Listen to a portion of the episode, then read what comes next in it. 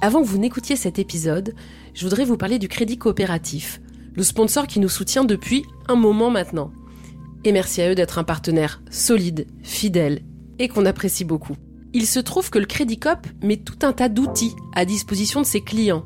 Il y a des placements très intéressants, comme le livret Agir, dont vous reversez une partie des intérêts à des associations partenaires.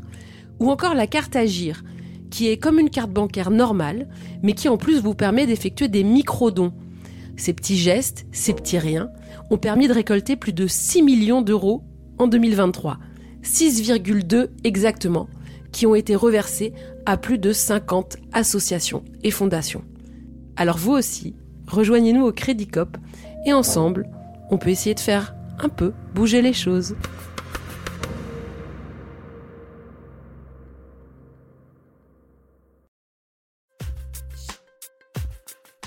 Thune, le premier podcast intime sur l'argent.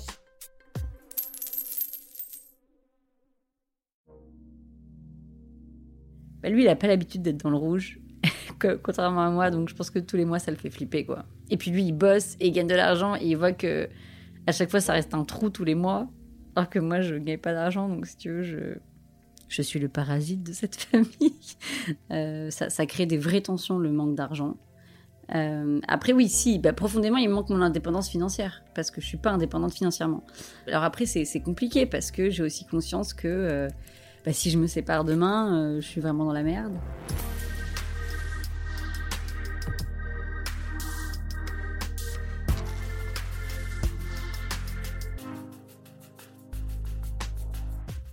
Entre quitter son job, écrire un livre, monter sa boîte, faire des enfants, habiter à Paris, Rose n'a pas choisi.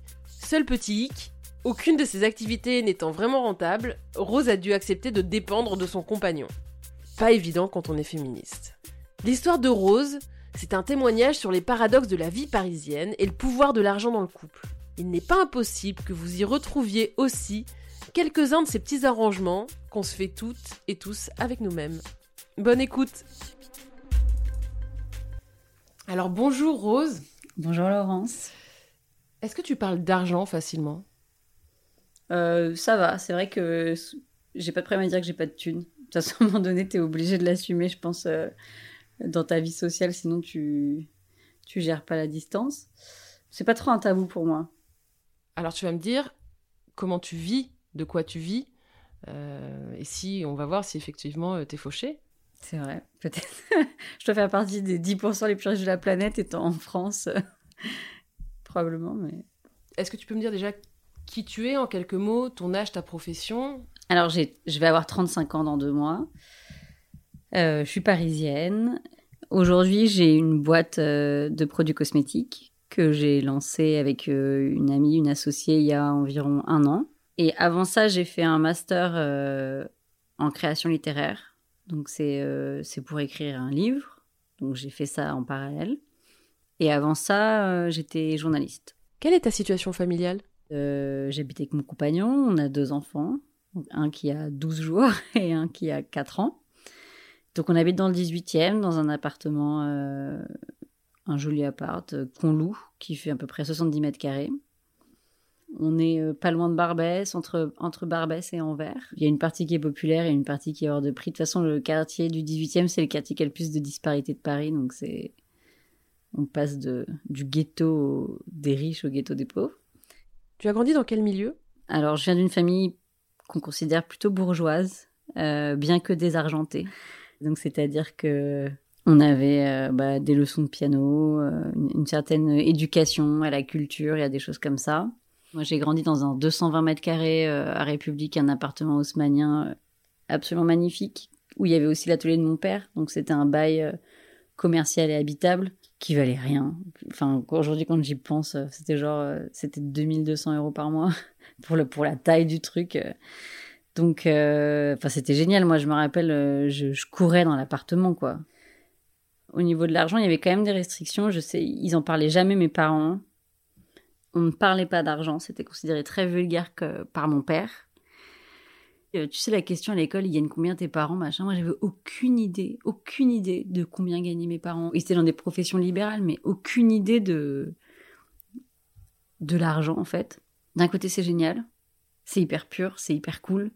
Euh, et je sais qu'à une époque, mes parents ont eu beaucoup, beaucoup de dettes. Et euh, il n'en a jamais été question, ni à table, ni rien. Enfin, on a, on a été protégés du fait de ne pas en parler. Après, bah, moi, ça m'a foutu dans la merde, en fait, euh, quand tu arrives dans la vie professionnelle et qu'en fait, tu ne sais pas parler d'argent, t'as pas idée de comment parler d'argent. Quand euh, négocier un salaire euh, te crispe le bide, que t'as aucune idée comment dire les trucs, que t'as l'impression de demander 100 balles de plus et qu'en fait, t'es avide alors que c'est des boîtes qui se gavent et que ceux qui ont de l'argent s'en foutent, en fait. voilà, donc c'était à double tranchant. Et je, et je pense que ça, ça détermine beaucoup de trucs, l'éducation. Mais ma mère, elle nous élevait en nous disant des trucs, genre l'important c'est la bouffe et c'est pas les marques. Ça, elle m'a vraiment martelé ça. Parce que moi, je venais j'étais dans un quartier qui était à l'époque qui était assez populaire et du coup c'était l'époque des Nike et les machins et ça coûtait hyper cher, genre 500 francs et tout. Et donc voilà, nous on n'avait pas de marque, euh, c'était plutôt on chinait des trucs et tout. Et ma mère me disait mais attends, ok ils ont des Nike mais ils bouffent au McDo quoi. Donc euh, il y a un moment donné, c'est plus important la ce que tu mets dans ton assiette. Et c'est vrai qu'aujourd'hui, j'ai quand même euh, encore ça, quoi. Je, suis capable de mettre beaucoup d'argent dans la nourriture. Même, clairement, notre budget passe en bouffe, en fait. À quel âge t'as été autonome financièrement? Euh, j'ai toujours bossé l'été. Après, j'ai voulu partir à l'étranger. J'ai bossé plusieurs mois pour euh, économiser pour partir à l'étranger. À 21 ans, quand je suis rentrée en France, et là, j'ai repris mes études. Et je les ai arrêtés faute de moyens aussi parce que j'avais, me donnaient plus d'argent, j'avais plus d'argent. Et donc à partir de 24 ans, j'ai travaillé. Et en fait, mine de rien, de 23-24 ans à 31 ans, j'étais en, entreprise en fait. Ouais, le salariat, ça me semble aujourd'hui genre euh, la peste. C'est horrible, mais. T'étais dans des groupes de presse. Ouais, ouais, j'étais dans un grand groupe. Moi, le jour où j'ai signé mon CDI, j'ai chialé. J'étais dégoûtée, en fait. Parallèlement, je, je me suis jamais ennuyée dans ce métier. Faut quand même, euh, faut pas dire euh, que, que c'est de la merde. Après, euh, bah, j'étais dégoûtée parce que j'avais l'impression de signer pour une vie de con. Et puis, Mine de rien, on dépense toujours selon ce qu'on gagne. C'est-à-dire que quand j'étais étudiante, j'étais fauchée, j'avais pas beaucoup d'argent. Après, j'ai eu un CDI, un petit revenu, j'étais fauchée, j'avais pas beaucoup d'argent. Après, j'ai eu plus d'argent, j'étais. je veux dire, ça dépend comment on le gère. Plus tu gagnes de l'argent, plus tu as d'autres besoins. Euh, tu vas pas acheter ta bouteille de rouge toute pourrie quand tu gagnes un peu de thunes. Donc en fait, tout est euh, plus ou moins euh, proportionnel en fait. J'ai pas plus économisé en gagnant plus d'argent. Est-ce que tu peux me dire ce que tu fais maintenant exactement? Bah alors, je travaille dans ma boîte. Euh, j'ai pas de journée type, on va dire. Euh, moi, je, je travaille de façon complètement aléatoire, mais je m'occupe de la communication. Et aussi, là, on, on travaille sur le lancement d'un nouveau produit. Disons que globalement, je m'occupe de toute la partie créative et idées et contenu. Et euh, après, on fait beaucoup de choses ensemble. Et mon associée, bah, elle, elle fait tourner la baraque concrètement, quoi.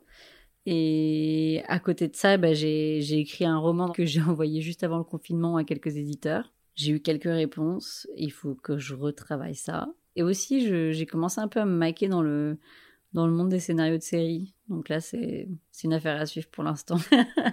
Mais disons que j'ai une grosse aptitude à bosser gratos. Hein, pour qu'il faut que je ouais ça c'est mais ça c'est c'est aussi une partie des boulots euh, de créatif quoi j'avais fait déjà un roman de commande qui est pas sorti bon pour des raisons xy mais en gros j'ai travaillé genre deux ans dessus de façon complètement dans le vent, quoi. Ton entourage pense que tu fous à peu près rien. Enfin, l'écriture, pareil, euh, tant que le truc n'est pas sorti imprimé, c'est comme si ça n'existait pas, ce qui est un peu frustrant. Ce qui est un peu le propre euh, des boulots de créatifs, non, en ce moment, c'est un peu... Euh, c'est pareil chez les graphistes, chez les, chez les journalistes. J'ai l'impression qu'on fait effectivement beaucoup bosser les gens gratuitement. Alors là, j'ai une, une pote, une scénariste qui me coach et qui me dit c'est bon, ça suffit, euh, une Bible c'est 10 000, un premier épisode c'est 30 000, enfin genre de, elle, elle m'oblige à, commencer à penser en tarifs. Ça me fait plaisir, mais là la prod qui a repris mon livre euh, en projet quoi, en projet de série, euh, bah, j'ai dit ouais si tu veux je t'aide à monter le dossier, je me suis retrouvée à bosser pendant deux semaines dessus pour zéro. Et en fait, c'était marrant parce que ma pote, je lui disais, mais j'ai une deadline et tout, était là. Ah non, mais quand il n'y a pas d'argent, il n'y a pas de deadline, chérie. Je pense que ça fait partie de la professionnalisation aussi de soi-même. Hein, de... Mais le problème, c'est que les créatifs, on est les plus nuls pour ça. C'est-à-dire, on, devrait être comme aux États-Unis, on devrait avoir des agents. Moi, je devrais avoir une meuf, un requin là qui rentre la pièce et que là, pour chaque mot que Rose elle écrit, ça fait tant d'argent et tout. à l'américaine, quoi. Sauf que toi, t'es là, euh, merci, euh, parce qu'on t'a filé 200 balles. Même les idées, aux États-Unis, les idées, ça vaut plein d'argent. En France, euh, Ouais. on te la pique. Donc là, ce que, je, ce que je sens de ce que tu me racontes, c'est que tu es quand même dans un, dans un entre-deux de carrière. Tu viens du journalisme, tu as décidé d'arrêter après ton, ton premier enfant, tu t'es cherché, tu voulais écrire un livre, tu as monté une boîte. C'est clair que je suis en, en, en entre-deux, ça peut pas durer mille ans comme ça. Euh, en même temps, ma boîte, même si c'est doucement, mais ça reste sûrement, ça, ça marche. Disons qu'on on ne coule pas et on va, voilà. Donc ça, c'est, ça, c'est déjà prometteur. Mais oui, c'est clair que c'est un, un entre-deux qui dure un peu. Mais bon, là, le fait de, je viens d'avoir un enfant, au début, j'an- j'angoissais quand j'étais enceinte, genre, euh, ouais, ça va me refoutre dans la merde. euh, déjà, on va avoir plus de dépenses. euh, je me vois pas rebosser tout de suite. Euh, J'avais gardé mon premier enfant pendant un an. J'aimerais bien pouvoir un peu faire la même chose. Je trouve que c'est vraiment une période géniale. Donc là, je me fous un peu la paix. Et tu vois, autant parfois j'ai le soutien de mon mec, autant parfois il fait des trucs abusés. Donc je me rappelle quand même, premier rendez-vous avec la gynéco, t'es enceinte et tout, il vient. Et il dit à la gynéco, euh, quel travail elle peut faire euh, enceinte? Vous avez pas une idée? Elle l'a regardé, mais genre, genre, espèce de connard, quoi. Elle, a, elle était là. Ah, je sais pas quel travail elle peut faire. Moi, j'ai la moitié de mes patientes qui se font virer enceintes. Et genre, il était là. Ok. Et en fait, c'était un peu. Mais je pense qu'il était un peu déconnecté euh, pendant la grossesse. Là, ça, va vraiment mieux, mais il a eu une période un peu. euh, bah, lui, il a pas l'habitude d'être dans le rouge, contrairement à moi. Donc, je pense que tous les mois, ça le fait flipper, quoi. Et puis lui, il bosse et il gagne de l'argent et il voit que à chaque fois, ça reste un trou tous les mois. Alors que moi, je gagne pas d'argent, donc si tu veux, je, je suis le parasite de cette famille. Et qu'est-ce que fait ton conjoint? Mon conjoint, il est, euh, il est chercheur. Tu penses appartenir à quelle classe? Pauvre, classe moyenne modeste, classe moyenne, moyenne supérieure, riche? Euh, je pense, en France, je dirais que je serais la classe moyenne haute et à Paris, je serais la classe moyenne pauvre, on va dire. Parce que je pense que ça change vraiment. Bien vivre à Paris, c'est pas bien vivre euh, partout. Non, on n'est pas, on n'est pas pauvre, c'est sûr que non. Et on n'est pas riche non plus. Euh, on vit avec, euh, je pense, 3500 euros. Et on a 1500 balles de loyer. Mais déjà, ça, ça, met- ça pose le truc quand même. Et puis après, bah, il y a euh, les activités extrascolaires, l'école. Même si on dit que c'est gratuit, c'est pas tout à fait gratuit quand même. Et là, on vient d'avoir un deuxième enfant, donc bientôt une crèche. Et puis on mange bio, ce qui te, ce qui te tue le portefeuille. Après, on n'a pas de, disons que voilà, on est locataire. Euh, on n'a pas de voiture, on n'a pas, on n'a pas de frais comme ça, un peu euh, familial, classique, on va dire, euh, genre crédit, voiture. Est-ce que vous avez du patrimoine? Nos parents, oui, parce que eux, de toute façon, c'est la, la génération qui s'est un peu gavée, quoi. Euh, moi, mon père, il a deux studios. Et, et les parents de mon mec, ils ont un, un grand appart à Paris et une maison de campagne. Donc ça, c'est oui, c'est considéré comme du patrimoine vu que c'est familial. Après, euh, nous, non. Moi, j'aimerais bien essayer de lui dire, euh, c'est en s'endettant qu'on qu'on devient riche. Sauf qu'il faut d'abord pouvoir rembourser la dette. Mon mec est pas du tout convaincu par mon nouvel adage. Il me fait, vas-y, c'est bon. Ah, et on a des bitcoins. On a acheté au moment où il fallait pas. Donc on a mis 2500 balles et maintenant on a 900 euros. C'est pas vrai. Si. Vous Si, avez si. acheté des bitcoins? Ouais, parce qu'en fait, j'ai une copine qui, son mec a un peu, euh, a un peu nez dedans et elle a quand même réussi. Elle avait mis à l'époque 2000 euros, elle s'était fait 35 000 balles. Et donc, euh, j'avais trop envie de m'y mettre. Et le temps que je convainc mon mec, parce que c'est un peu un truc de geek euh, quand même, et moi, j'avais pas trop envie de mettre le nez dedans, de le faire. il l'a fait un an et demi trop tard. Il l'a fait au moment de Noël comme tout le monde. Et en gros, bah, c'est, ça a un peu sonné la fin de l'âge d'or du Bitcoin. Donc ça s'est bien cassé la gueule. Franchement, euh, ça a été à un moment donné, c'était genre, on n'avait plus que 200 balles sur 2005. Là, c'est à 900 et justement, on en parle de, bon, est-ce qu'on vend et on récupère 900 ou est-ce qu'on laisse dans cette espèce de monde virtuel? Donc là, tu me disais, vous vivez, vous êtes une famille de quatre, en Ouais. fait, avec un enfant de 4 ans, un bébé, vous êtes deux, euh, Mm. il y a uniquement ton conjoint qui travaille, vous vivez avec 3500 à Paris. De combien, toi, t'estimes que vous auriez besoin pour vivre bien? C'est difficile comme question parce que bien ou mieux, c'est pas pareil. Disons que mieux, bah 1000 balles de plus, c'est bien. Enfin, disons que euh, on arrêterait d'être à découvert tous les mois. Après, c'est quoi vivre bien? Par exemple, moi, vivre bien dans ma tête, c'est avoir un bureau chez moi. Là, il est dans ma chambre et mon mec, il est dans le salon, son bureau quand il bosse. Donc, euh, ça dépend où est-ce que tu mets ta, ta limite, en fait. Moi, vivre bien, bah, chaque enfant a une chambre, j'ai un bureau chez moi, va avoir une bibliothèque, j'ai un salon qui est beaucoup plus grand. Donc, euh, euh, et encore une fois, bon, je parle pour Paris, bah, vivre bien, on aurait peut-être, je sais pas, 6 000, 7 000 euros à deux. Là, je pense que tu vis bien tu peux avoir un bon appart, tu peux acheter un truc. Qu'est-ce qu'il te manque aujourd'hui? Franchement, pas grand-chose. Euh, le manque d'argent, ça a été hyper problématique, même dans notre couple, ça a créé plein de, plein de bad. Euh, ça, ça crée des vraies tensions, le manque d'argent. Euh, après, oui, si, bah, profondément, il me manque mon indépendance financière, parce que je suis pas indépendante financièrement. Alors après, c'est compliqué, parce que j'ai aussi conscience que bah, si je me sépare demain, euh, je suis vraiment dans la merde. Mais après, j'ai quand même le sentiment que si j'étais dans, une situation d'urgence, et eh ben, je trouverais un boulot d'urgence et, et je ferais les choses. Là, je suis à un stade où c'est quand même un luxe. C'est-à-dire que je, euh, mon mec est pas forcément d'accord avec ça, mais ce sacrifice-là, moi, il me va. C'est-à-dire qu'on a moins d'argent, mais moi, j'ai un peu une vie de rêve. Euh, je peux aller chercher mon gosse tôt à l'école, l'amener à ses activités. Je suis pas dans le monde de l'entreprise. j'ai monté ma boîte, je travaille à mon rythme je suis beaucoup moins malade qu'avant. Euh, quand j'étais en entreprise, j'étais tout le temps malade. Euh, enfin, voilà, je... il, manque l'aisance financière, on va dire. Mais personnellement psychologiquement, il me manque pas grand-chose. Après, c'est les... pouvoir acheter des trucs sans te prendre la tête. Euh, je sais pas, des super bonnes bouteilles de vin quand tu vas à un dîner, des trucs comme ça, quoi. Pas te prendre la tête quand tu vas au resto. Ou... Ça, pour l'instant, on l'a pas. Et avant d'arrêter de travailler dans une entreprise, donc il y a 4 ans, cette indépendance-là, cette aisance-là, tu l'avais? Bah oui, aujourd'hui, quand je pense aux dépenses qu'on a fait euh, à l'époque, ça me semble, je suis là, putain, on a flambé des dizaines de milliers d'euros de ma rupture conventionnelle, on les a claqués en trois mois, on a fait, on a fait que des voyages, euh, on n'avait pas d'enfants en fait. C'est-à-dire que c'est vrai que le fait de diminuer d'argent est venu aussi avec la famille, ce qui est rare. En général, tu de faire le contraire. Donc euh, moi, j'avais mon boulot, je gagnais à peu près ouais, 3000 euros. Lui, il avait le sien.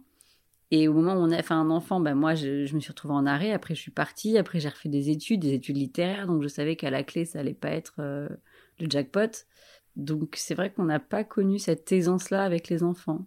En fait, pour moi, l'argent, c'est la liberté. C'est pas de la superstition, ce que je veux dire, mais moi, j'ai l'impression que j'avais un truc karmique à transformer avec l'argent et que je l'ai transformé. Je suis en train de le transformer et que du coup, là, euh, j'ai un peu ouvert euh, ma vie à l'idée d'avoir plus d'aisance. Mais avant, en fait, même adolescente, quand j'avais, euh, j'ai eu des rapports un peu conflictuels avec ma famille, et à l'époque, j'avais comme idée en tête, putain, mais si j'avais du fric, je pars, il me revoit plus, en fait. J'étais lycéenne, puis étudiante, j'avais un peu besoin du peu d'argent que me filait ma famille pour étudier. Et en fait, le fait de ne pas avoir d'argent m'a protégée, de pas euh, déjà dégager toute ma famille. Et aussi, j'avais un rapport complètement euh, démesuré et dément, un peu lié au luxe. C'est-à-dire que, je sais pas, tu me montres 10 euh, objets et j'ai naturellement, euh, j'aime celui qui est le plus cher, qui, qui, qui paye pas de mine. Et en fait, à l'époque, j'étais un peu, bah, si j'avais de l'argent, tu vois, ce canapé, je le dégage et puis j'en mets un qui vaut 10 000, tu vois. Enfin, pas, pas même pas au niveau du fric, mais genre, qui est mille fois plus beau et qui vaut aussi 10 000. Et je voyais tout comme ça, avec un peu ces espèces de lunettes de si j'ai du fric, et eh ben je ferais ci et je ferais ça. Et j'étais déjà à flamber de l'argent que je n'avais même pas. Et en fait, c'est euh, une pote euh, qui est devenue un peu célèbre et donc qui a eu un peu d'argent. Et je suis allée chez elle et j'ai vu que bah, elle n'a pas changé sa vie du fait d'avoir du fric. Et ça m'a un peu donné une leçon. En fait, genre, c'est pas parce que tu as plein de thunes que tu dois tout remplacer, enfin, de façon complètement démesurée. Déjà sur ça, ça m'a calmée. Euh, mais bon, pas juste superficiellement, quoi. J'ai quand même un peu compris un truc un peu profond de ce matérialisme un peu déplacé. Et après, euh, voilà, au niveau de la liberté, bah, c'est pas un truc que je souhaite à toutes les femmes, mais c'est pas un truc euh, glorieux hein, d'être dépendante de son mec. Mais pour moi, qui avait que envie de me casser, au moindre pépin, en fait. Je dis pas que voilà, ça m'oblige à rester contre mon consentement. Si j'ai envie de me casser, je me casse. C'est pas, c'est pas ça le truc. On peut toujours, je peux toujours aller dormir chez mon père. Enfin, on peut toujours se galérer et se casser. Mais ça m'a obligé à, à, être dans la réalité, à régler mes problèmes et au lieu de fantasmer de bah, si j'ai du fric, et eh ben, je m'achète ma sortie. Sachant qu'en plus, avec mon tempérament un peu destructeur, j'aurais été capable de tout défoncer, quoi. Et du coup, ça m'a obligé à, ce truc un peu de bobonne, euh, et puis d'humilité, parce que c'est clair que ça, ça crée des problèmes dans le couple aussi. Euh, même si mon mec est cool et, et il m'en fait pas trop le reproche, il y a quand même ça. Il y a l'idée aussi que le temps de mon mec est plus important, il est plus précieux, c'est lui qui ramène l'argent. Ça, c'est clair que c'est pas anodin, hein, c'est un combat quand même. Encore une fois, hein, je dis parce que je peux me le permettre, parce que je suis dans un couple qui est cool, c'est différent si tu vis un couple de merde et que tu as envie de partir et que tu peux pas. C'est très transparent avec mon copain. Moi, je lui dis, si on se sépare, euh, bah moi, je suis globalement à la rue. Enfin, tu vois, qu'est-ce que je fais? Je peux pas me payer un appart. C'est pas du tout un tabou. Bon, lui, il me dit, mais je te laisserai l'appartement. il fait le mec sympa. Non, mais le problème, c'est que tu es obligé d'avoir des ruptures propres. Je dis, oui, enfin, tu me laisses l'appartement si je me tape pas ton meilleur ami. Non, mais bon, je n'ai pas envie de me taper son meilleur pote, mais c'est clair, tu n'as pas le luxe d'agir n'importe comment. Les tensions avec ma belle famille, moi, je... Enfin, voilà, ils m'aiment pas trop. Et je me suis dit, le fait que je gagne pas d'argent y est un peu pour quelque chose, quoi. Ils me prennent un peu pour une gold digger et tout. Sauf que bon, enfin, en vrai, si j'étais vénale, euh, je sors pas avec un chercheur. Enfin, faut arrêter de déconner, quoi, tu vois. C'est intéressant ce que tu dis, que effectivement, ce manque d'argent te, t'ancre dans une sorte de réalité qui est, pour le coup, une vraie réalité. Je l'ai choisi, hein. Enfin, j'ai choisi de prendre mes études. J'ai choisi de monter ma boîte. Euh, j'ai eu des opportunités même euh, dans le milieu du journalisme. J'ai été tellement molle dans mes réponses. Enfin, clairement, j'avais pas envie, quoi. Tout le monde me disait, mais tu peux faire une ou deux piges, j'essaie de faire un peu de blé. Mais en fait, j'étais tellement réticente. Euh, j'arrive plus à faire un truc, même pour rajouter 800 balles. Dans ce domaine-là, en fait, tellement ça m'intéressait plus. Et d'autant que là, voilà, ma boîte, ça va marcher un peu mieux, donc on va se payer. Alors franchement, c'est quelques centaines d'euros, hein. c'est pas énorme, mais du coup, c'est à peu près le prix d'une pige, quoi c'est un peu encourageant parce que c'est vrai que le fait de bosser pour ma boîte quand tu bosses pour zéro, enfin même si tu sais que tu construis un truc, c'est au bout d'un moment c'est hyper irritant quoi. T'as l'impression que tu vaux rien. Surtout pour toi qui est euh, ah oui, moi qui suis totalement féministe. Oui, mais un jour une amie m'a dit un truc qui était assez intéressant. C'était euh, j'étais à fond sur l'autonomie financière et tout. Enfin, j'avais genre 20 ans. Puis un mec qui m'envoie des billets de, j'étais fauchée grave, qui m'envoie des billets de train, genre rejoins-moi, je sais pas quoi, vers Bordeaux et tout. Et puis je lui dis ouais, mais moi je vais être autonome. Et elle me dit, mais attends, moi je connais des gens qui sont richissimes et qui ont aucune autonomie, donc euh, te leur pas sur ce que c'est. Et ça m'a marqué, c'est vrai, en fait. Euh, on le voit un peu avec les stars euh, toutes paumées qui s'entourent de gens tout pourris, qui leur pompent leur argent et tout. C'est pas parce que tu as de l'argent que tu es autonome ou que tu es indépendant. donc ça, déjà, j'ai fait assez vite cette distinction. Toi, tu es plutôt économe ou dépensière d'une manière générale? Dépensière, à mort. C'est compliqué l'argent parce que ceux qu'on a en général, ils aiment ça. Et en général, il y a quand même un côté un peu radin, quoi. Bien sûr qu'on pourrait beaucoup mieux gérer notre argent, être hyper rat, tu fais aucun dîner. Euh, même moi, même étudiante, même sans argent, je faisais des dîners où j'invitais des potes et on mangeait des bons produits. Enfin, donc euh, c'est sûr que je mettais la moitié de mon budget parfois dans un dîner. Mais ça, c'est un truc de, de générosité. Il y en a qui l'ont pas. Moi, j'avais une pote. Ça nous a trop marqué. Toute notre adolescence, c'était la plus fauchée des fauchés. Mais genre, un jour, elle a offert littéralement une paire de chaussettes à un pote pour son anniv et tout.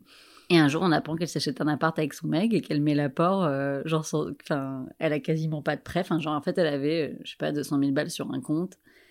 Et c'est là où tu comprends, en fait, pendant que toi, t'es là à, à, être généreuse et faire la maline, acheter des trucs de qualité et tout. L'autre, elle fait la crevarde, mais elle a de l'argent.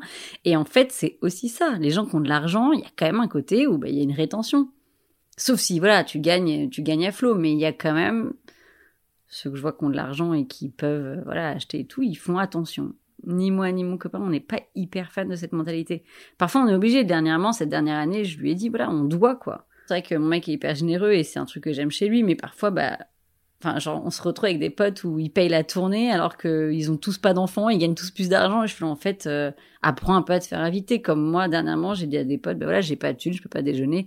Elle m'invite et c'est cool. Et je sais que ça, enfin, si moi, le jour où j'ai de l'argent, je vais leur rendre l'appareil. Mais voilà, c'est fluctuant quand même aussi, l'argent. Puis en plus, ouais, ça, nous, c'est que on a que des comptes communs avec mon mec. Donc c'est vrai que t'as pas de planque. En fait, on n'avait pas envie d'être en mode comme des colocs donc en gros, on a un compte, on a à l'époque même, on avait tous les deux mis notre salaire. Et c'était comme ça, c'était ridicule. On n'allait pas s'inviter mutuellement au resto. Et il me fait pas sentir euh, quand j'achète des trucs euh, que c'est avec son fric. C'est un truc du foyer parce que aussi on se rend compte que moi les choses que je fais au sein de notre famille, c'est pas de l'argent, mais ça devrait l'être en fait. Euh, aller chercher son enfant tôt, bah sinon, bah oui, ok, je travaille, mais on prend quelqu'un qui fait les sorties d'école et c'est de l'argent et j'ai gardé mon fils un an. Enfin voilà, des trucs comme ça, ça a de la valeur en fait. Donc vous avez quand même une relation de couple, ce que tu me dis, qui est super équilibrée, avec un fonctionnement euh, tout en commun, mais c'est plutôt équilibré et cette histoire marche bien, quoi. Comme il travaille énormément, il travaille dans les épidémies, donc il travaille énormément. J'ai un peu mis des règles. Euh, moi, je voulais pas d'un homme qui qui rentre après le bain et après le repas et qui voit pas son gosse et tout. Donc c'est vrai que je le rattache un peu à cette réalité-là. Donc parfois ça grince parce qu'il a plein de taf et du coup c'est euh, non mais il faut bien que je travaille. Hein. Il faut bien qu'il y en ait un des deux qui ramène de l'argent ici. Donc c'est déjà arrivé, mais non souvent je le charrie sur le fait qu'il veut, il veut pas qu'on se marie et tout. Et je lui dis mais le jour où ma boîte elle gagne plein de fric, tu seras trop mal de pas m'avoir épousé à mes débuts. Et encore une fois, moi j'utilise que l'argent comme de la menace en fait. En fait c'est du pouvoir, voilà. C'était que du pouvoir.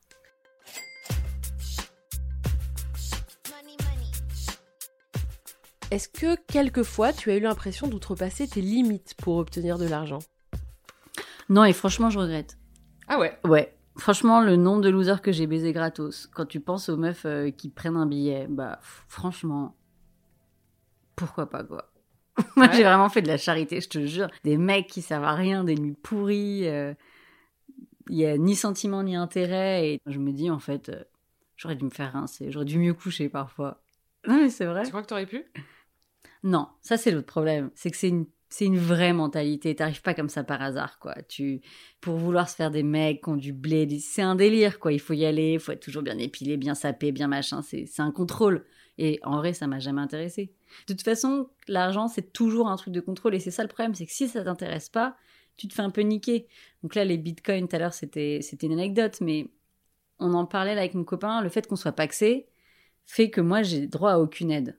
Donc j'ai pas le RSA, j'ai pas ci, j'ai pas ça. Et donc en rigolant, je disais mais on devrait se dépaxer et moi j'aurais un peu plus de fric quoi. Et il me dit oui, on peut toujours trouver le moyen de. Et il me dit est-ce qu'on a vraiment envie de faire ça? Au-delà du fait que ce soit pas très honnête, est-ce qu'on a vraiment envie? Et bon bah oui, tu peux toujours aller chiner la maison qui vaut 20 000 euros, tu la retapes et tu la revends. Mais c'est un effort. Il faut vouloir le faire. Donc que ce soit pour le patrimoine ou pour les mecs, c'est la même chose. Les meufs qui se font du blé avec les mecs, c'est un effort. Euh, t'es au resto, tu manges une salade, tu manges pas trop, tu te bourres pas trop la gueule, tu fais pas n'importe quoi, tu fais attention à ton haleine, à ton physique, à tout. Et je pense que voilà, nous on est, on était à l'extrême de ce, spectre-là. On apprend à faire un peu plus attention, c'est pas plus mal. Mais c'est un peu relou, mais c'est pas plus mal. Qu'est-ce que tu aimerais transmettre comme message à tes enfants par rapport à l'argent? Euh, Bah que j'aimerais qu'ils détachent euh, la souffrance de l'argent. On peut pas souffrir par argent. Et j'ai vu à quel point on peut rattacher de la souffrance constante, une idée de lose euh, par rapport à l'argent. Non, juste qu'ils soient libres. S'ils aiment ça, j'espère qu'ils sont doués pour en faire. Et puis s'ils aiment pas ça, euh, j'espère, je sais pas, qu'ils savent cultiver un jardin et qu'ils kiffent, quoi. Mais qu'en tout cas, garder cette liberté-là. Et après, je sais que ça va paraître complètement contradictoire, mais je serais obligée de dire à ma vie de pas dépendre d'un mec et d'avoir son propre argent.